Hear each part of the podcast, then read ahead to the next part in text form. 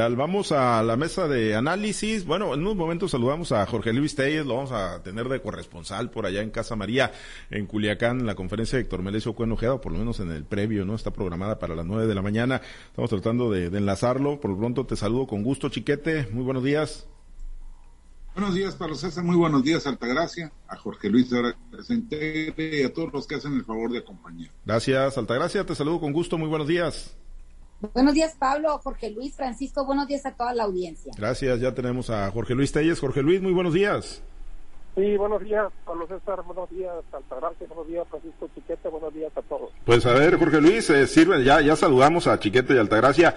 Oye, pues ahí ayúdanos como corresponsal, Jorge Luis, para que nos describas cómo anda el ambiente previo ahí a la conferencia de prensa de Héctor Melesio Cuenojeda y obviamente pues ya en las horas posteriores a su destitución como secretario de salud. Jorge Luis, pues yo no sé cuántas mesas de análisis le dedicamos, ¿no? Cada vez que había un desencuentro entre el gobernador Rocha y Héctor Melesio Cuen, cuántas veces vaticinamos, ¿no? Que se iba o que ya tendría que haberse ido, pues ya finalmente fue destituido, fue removido, no fue renuncia, fue removido por el gobernador Rubén Rocha Moya. Jorge Luis, pues primero que nada, ahí cómo anda el ambiente, no sé si ya soltaron prenda algo de lo que pueda surgir hoy en la conferencia de prensa, más allá del tuit que publicó ayer Héctor Melesio Cuenojeda y donde, bueno, pues habla de, la dignidad, ¿no? Y habla, habla de varias cosas.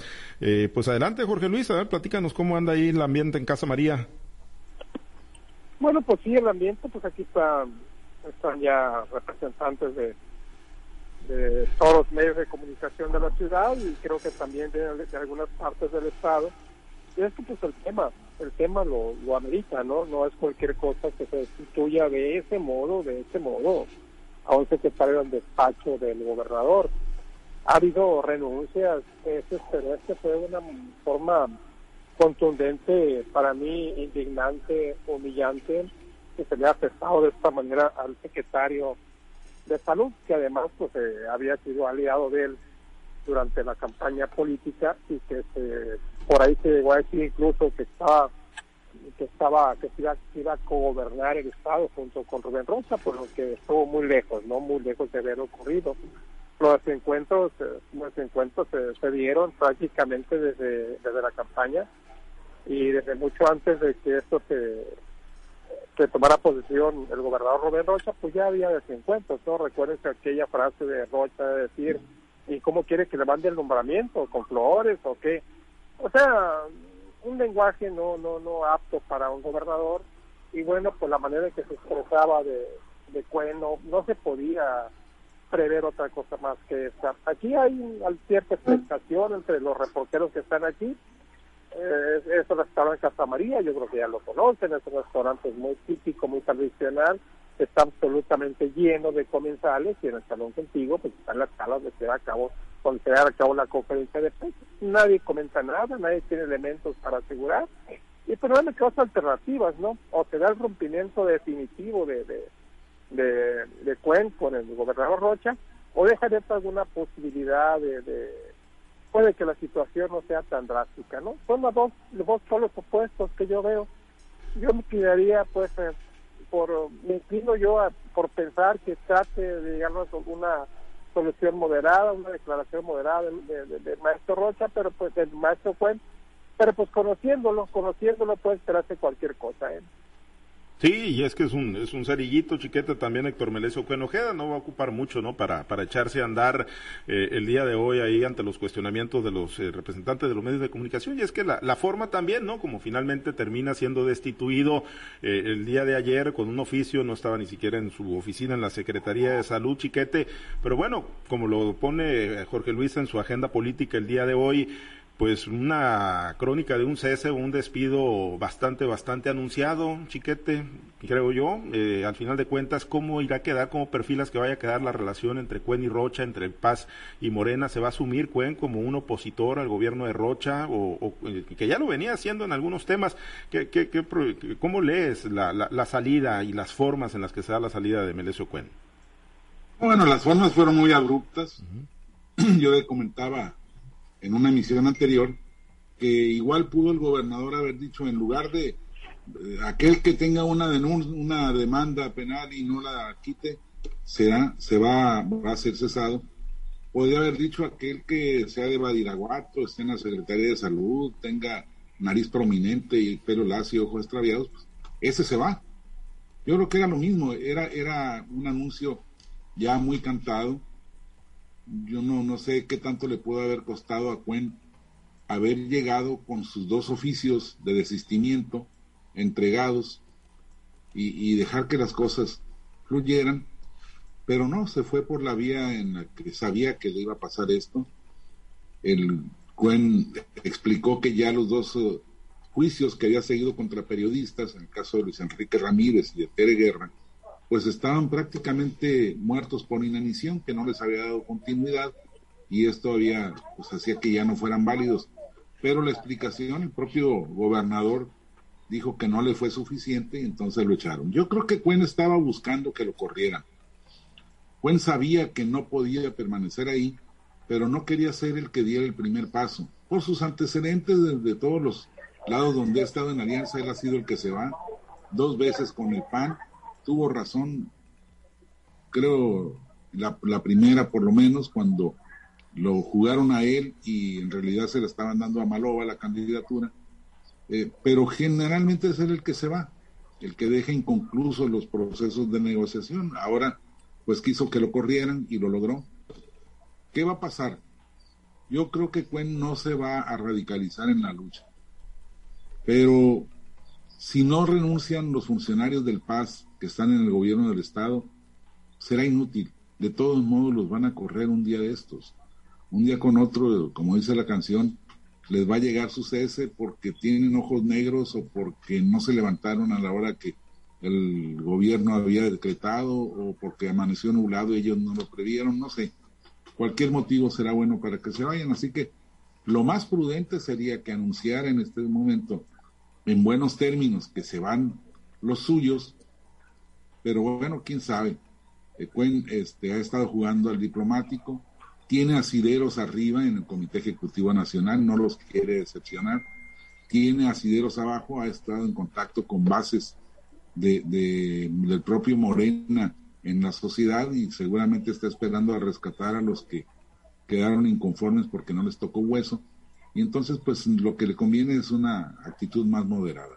Sí, eh, sí, la realidad es que yo también creo que pues, se va a ir junto con sus funcionarios, ¿no? Junto con los pasistas que llegaron a posiciones importantes en la Secretaría de Salud y bueno, está la Secretaría de Turismo también, ¿no? Que es una cuota del Partido Sinaloense con Rosario Torres Noriega, eh, Altagracia, pero, pero bueno, eh, si Cuen decide no entrar en una confrontación, decide llevar la fiesta en paz con el gobernador Rocha, lo haría pues a cambio de que ya se ve pues imposible, digo, desde mi óptica, que vaya a transitar con Morena hacia una candidatura al Senado de la República en el 2024. ¿Qué le queda si no tiene partido con registro federal para competir? Tendría que buscar pues otro puerto de amarre, ¿no? Ya Sergio Torres le ha ofrecido, le ha insinuado, le ha tirado el guiño, ¿no? De que, bueno, pues ahí podría, podría estar una posibilidad, Altagracia, pero bueno, primero, ¿cómo lees la, salida de Cuen, los términos en los que se da y qué, perfilas para su futuro político? Mira, creo que eh, el químico Cuen dio una clase como Job, el de la Biblia, Job el paciente, ¿no? Porque estuvo aguantando un ataque y otro también de parte del gobernador Rubén Rocha Moya, o sea, le llamaba la atención por fuera, siempre le estaba cuestionando y, pues nunca salió, tuvo muchos invites y nunca llegó al ruedo, ¿no? Me parece que, que Cuen tiene muy bien delineado lo que va a hacer, ya desde hace mucho tiempo lo hemos visto, él va por una candidatura al Senado y lo, y lo está construyendo a través de Morena, ¿no? Quién sabe le alcance el tiempo o le alcance los aliados que ha podido hacer en este en esta alianza que, que, formaron desde el año pasado, ¿no? Es un hecho que el partido sinaloense está vulnerado por Morena, pero también Morena está vulnerado por el propio Morena, o sea, no podemos ver cómo tengan un, un candidato ya perfilado al Senado de la República cuando las principales cartas de este, o, o, las figuras más visibles, en este caso pudiera ser el mismo Cuen con, con el Paz, el mismo Químico Benítez o, Gerardo Vargas Landeros o el presidente municipal de Culiacán, Estrada Ferreiro. El mismo Estrada Ferreiro dijo que había una lista de cinco candidatos o de cinco presumibles candidatos que pudieran ocupar esa tan deseada candidatura al Senado y que pues lo estaban, los estaban tratando de eliminar, que él ya era uno que estaban tratando de eliminar y ahora pues como, como por una obra de, de, de una premonición pues están también quizás borrando a Héctor Melesio Cuen, entonces quedan tres. Entonces vamos a ver, ah, también mencionaba a Jaime Montes Salas, el secretario eh, de Agricultura. Entonces estamos viendo que dentro de Morena o dentro de las alianzas y grupos de Morena, pues los principales enemigos están ahí dentro. Entonces vamos a ver qué sale de ahí. Creo yo también que, que Cuen no vaya a entrar de manera frontal a un ataque contra el gobernador o contra el gobierno de, de, Rubén Rocha Moya, puesto que todavía tiene mucha gente puesta en primeras, en primeras filas, sino cómo podemos leer que todavía la Secretaría de Turismo esté ahí y algunos otros este, pasistas que se encuentran en niveles pues secundarios, ¿no? O, de un poquito menor nivel de exposición que, que, en este caso la Secretaría de Turismo. No veo yo a un Melesio Cuen aguerrido, no veo un Melesio Cuen todavía que vaya a abrir todos los, los frentes de guerra, pero indudablemente va a seguir construyendo. Si no es con Morena, pues hay muchos aprontados que le van a ofrecer un espacio, entre ellos el Movimiento Ciudadano, incluso creo que pudiera tener cabida todavía en la revolución institucional o, en la alianza va por va por Sinaloa, ¿no? Sí, eh, Jorge Luis, porque el tiro se podría poner sabrosón, eh, me imagino, y todavía ahí sí de, de, de, de, altos vuelos, si Rocha decide, junto con el Congreso del Estado, ir por el control de la Universidad Autónoma de Sinaloa, ¿no? Que sigue siendo, pues, ese el principal bastión político y el principal soporte del, del partido sinaloense en, en la entidad, Jorge Luis. Sí. Sí. es para mí. Es para mí. Sí. Ah, es que en, este momento está llegando Héctor Meleso, A, la, a la conferencia de prensa. Intenté, pues, a ver si me daba un minuto, pero no viene muy acompañado con un montón de gente, no todo el tiempo, ¿no? Ya más tarde o mañana comenzaremos cuáles son los cuáles son los ponedores de esta conferencia, pero pues como te digo, yo insisto en que pueden ser en dos polos, ¿no? Dos polos totalmente opuestos eh, es eh, muy aguerrido, ciertamente, ¿no? Le gusta el pleito, le gusta, pero tampoco corretea aviones. Entonces, en este caso, sabe bien pues que definitivamente no es eh, saludable para la vida política de su partido un rompimiento total con el gobierno. Aunque pues, por las expresiones que dio el gobernador, en el caso de él, pues eh, yo también me quedaría con muchas dudas, ¿no? En fin, ya falta poco, unos cuantos minutos, ya está por comenzar la conferencia de prensa yo creo que va a estar interesante desde el principio hasta el final. ¿eh? Sí, sí, lo vamos a estar eh, monitoreando. Jorge Luis, pues te, dejamos ahí para que te acerques y para que te vayas instalando y estés eh, pendientes. Vamos a estar, obviamente, pues eh, atentos ¿no? a la entrega ahí de agenda política en el, en el blog de Jorge Luis Telles y obviamente en nuestro portal noticiero Altavoz.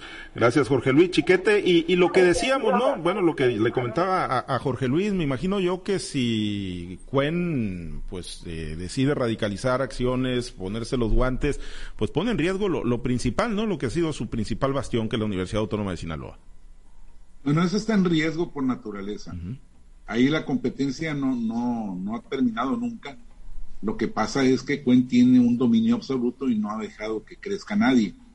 Pero como tú planteabas, si el gobernador decide dar el paso para ir a quitarle la, el control de la universidad, entonces sí el tiro se va a poner sabroso, más sabroso que el de Canelo y el, ruso. El, el, asunto es que, pues ahí el Estado sería el que, que perdiera, no solo por el problema del tropezón en la educación superior, sino por la movilización que seguramente va a generar en la UAS. Entonces, pues ya recordamos eh, el primer tropiezo del gobernador con más poder que haya llegado a Sinaloa, que fue Antonio Toledo Corro, lo tuvo con la Universidad Autónoma de Sinaloa, y precisamente por esas ansias, esa sed de venganza contra la institución, de manera que pues Rocha tendría que verse en ese espejo antes de tomar una decisión. Vamos a ver qué decide, por lo pronto todo dependerá de cómo se comporte Cuen, cuál sea su, su posicionamiento en estos momentos y a partir de ahí sabremos si hay tiro o no hay tiro. Sí, porque además, digo, conserva posiciones importantes, chícate, si bien le quitaron parte de la bancada, si bien le han quitado alcaldesas morenistas, chiquete, eh, también sigue teniendo fuerza importante en los cabildos, ¿no? Ahí sí tiene leales, ahí sí tiene gente muy, muy institucional que puede echarle piedras en los zapatos a muchos alcaldes y alcaldesas morenistas. Sí, absolutamente, ese es una, una de los riesgos que también el gobernador debe considerar. Aunque bueno, si ya se aventó al mar, pues lo de menos es que el agua esté más turbia o menos turbia. el pleito ya está decretado. Sí, el, pleito está decretado, eh, Altagracia, ¿y crees que el gobernador vaya a dar ese paso, vaya a ir por la joya de la corona, vaya a ir por el control de la Universidad Autónoma de Sinaloa? Pues mira, creo que el tiro está cantado desde hace mucho tiempo. Los morenistas y los rochistas hacia el interior de la universidad nunca se han querido. O sea, a todo el mundo nos extrañó ver cómo hubieran hecho una alianza en lo político. Entonces, creo que, que ahí el tiro ya, ya, ya está entre dos bandos y, difícilmente se va a subsanar. Creo que se van a ampliar un poco más las brechas que hay entre estos dos grupos hacia el interior de la universidad. Como ese chiquete es muy peligroso que un gobierno del Estado actúe hacia adentro de una universidad, porque si bien es cierto la ciudadanía es pasiva, la ciudadanía se mantiene ocupada trabajando, es, es muy diferente atacar o, eh, intentar alguna una situación hacia el interior de, la, de una universidad que hacerlo en la ciudadanía en general, porque en la ciudadanía hay mucha, hay mucha gente que está dedicada a otras cosas, ¿no? Pero en la ciudadanía recordemos que también hay una, hay un ingrediente que le pones ahora al caldo, que en este caso pudiera ser la misma juventud y los ideales que tiene cada, cada muchacho, cada persona que está hacia el interior de la universidad. Por eso, por eso se llama universidad, porque se conjuntan todos los pensamientos. Entonces, recordemos que hay mucha gente que tiene muchas aspiraciones, que tiene pues muchos sueños, que también tienen esa rebeldía por la misma este juventud que, que, de la que gozan. Recordemos que están muy pegados a la adolescencia todavía y, y, realmente la adolescencia es la única enfermedad que se cura con la, con la edad o con la vejez, ¿no? Entonces, desde ahí deberíamos de, entender este análisis que podemos hacer ahorita en estos momentos de lo que puede hacer el gobernador Rubén Rocha Moya. No es lo mismo ser un rector a ser un gobernador, ostentar ya un puesto de gobierno donde muchas veces las personas que los están viendo ya de por sí le ponen una barrera. No es lo mismo presentarte como jefe de un partido a presentarte como un rector o como un rector. Creo que el gobernador va a tener mucho cuidado en intentar algo radical hacia la Universidad Autónoma de Sinaloa, máxime que él ha sido rector de la misma y le profeso un gran cariño y un gran respeto, siempre preocupado por, por mantener de verdad a la universidad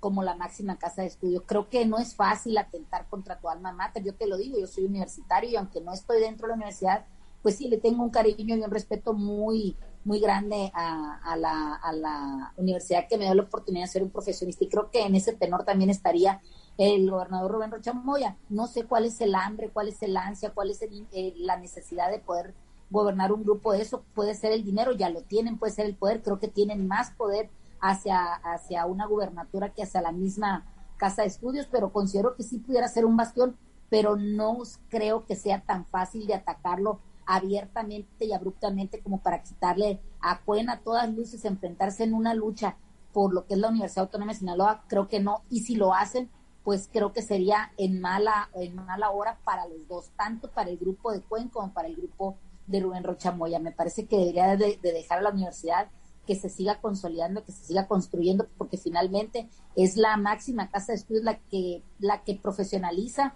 a, a, la mayoría de los jóvenes de este estado. Lo intentó Toledo Corro, no lo logró, lo han intentado ahorcar a la universidad y creo que la universidad está muy por encima de gobiernos y de, y de, y de jefes de gobierno o de líderes que aún y que salgan de la universidad o que profesen ese gran amor o que sigan todavía moviendo los hilos. Creo que la universidad está mucho más por encima de, de deseos y de, y de sueños o, quizás buenos o malos, pero está por encima. Bien, eh, Chiquete, pues es muy claro, el gobernador quería correr a Héctor Melesio Cuen Ojeda y también me queda claro que Héctor Melesio Cuen se quería ir porque digo, este tema, por lo menos este pretexto que se usó esto de las denuncias de los periodistas, pues era bastante salvable, ¿no? Para Héctor Melesio Cuen Ojeda, ¿no? Ya asesinado Jorge, eh, este, Luis Enrique, Luis Enrique, y Tere Guerra, pues compañera de, de gabinete, era muy, muy salvable, ¿no? Entonces, pues lo dejó correr Héctor Melesio Cuen para que lo corrieran. Sí, era, eran las ganas de encontrar una salida de, y sobre todo, insisto, en no ser él quien tomara la iniciativa de irse. Yo creo que había de algún modo acordado con sus contactos en la dirigencia nacional que se buscarían resquicios de, unidad, de, conciliación, pero no los hubo. Y entonces ya se puede ir el tranquilo y decir, por mí no quedó. El señor gobernador este, tomó la decisión y pues, ni modo de quedarme a fuerza. Yo creo que eso es. Eh, lo de la universidad pues va a ser difícil que Rocha se sustraiga a ese ánimo de, revancha, de, rescate. Y la verdad es que, a diferencia de, pleito con Toledo, eh, ahora no sería un problema académico como aquel. Toledo quería quitarle las preparatorias a la universidad, quería controlar la vida de las eh, escuelas de educación superior y la universidad se defendió hoy este pues sería un pleito político, sería por el control político de la, de la institución, no es una, una lucha, digamos, noble, sino, sino de facciones, así que pues es otra cosa y sería seguramente más enconada. Lo que me queda todavía por preguntarme o por responderme, Pablo César, es, ¿aflojará esto la tensión política en el Estado y ya dejará libre el pleito con Estrada Ferreiro? Si ya hubo un golpe sobre la mesa, ¿ya fue suficiente? Yo creo que no, porque pues ya sacaron el cañón Berta para decir te vamos a, ejecutar. Pero bueno, habrá que ver cómo, cómo transcurren las cosas. Si el, si el gobernador no quiere que lo califiquen de golpista.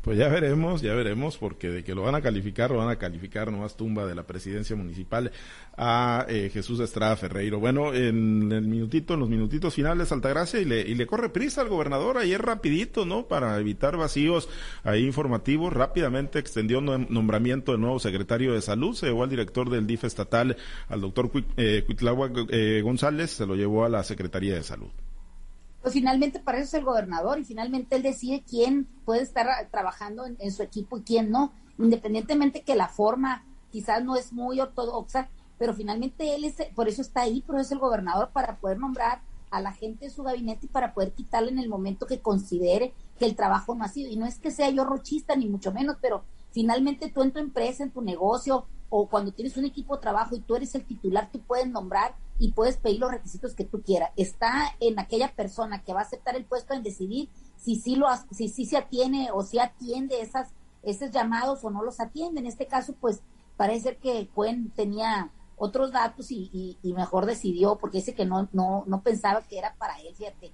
Me parece que es una respuesta un poco ingenua o que nos quiere ver la cara de ingenuos a nosotros. Bueno, pues, pues son valores entendidos y ya este, el resultado lo tenemos ahí. Un secretario menos, un secretario más. Bueno, pues el, problema es cuando vas en una sociedad, eh, ¿no? Cuando haces una sociedad en ese negocio y te quieres quedar con todo el negocio, ¿no? Sacando a los socios, como aparentemente pues habría ocurrido. Nada más Tiene voto de calidad sí, y también, Pablo César, hay voto de calidad, te digo, en las sociedades sería nombrar nuevo secretario la prisa sería para acabar con las especulaciones de que le darían de puesto de consolación esa secretaría Estrada Ferreira.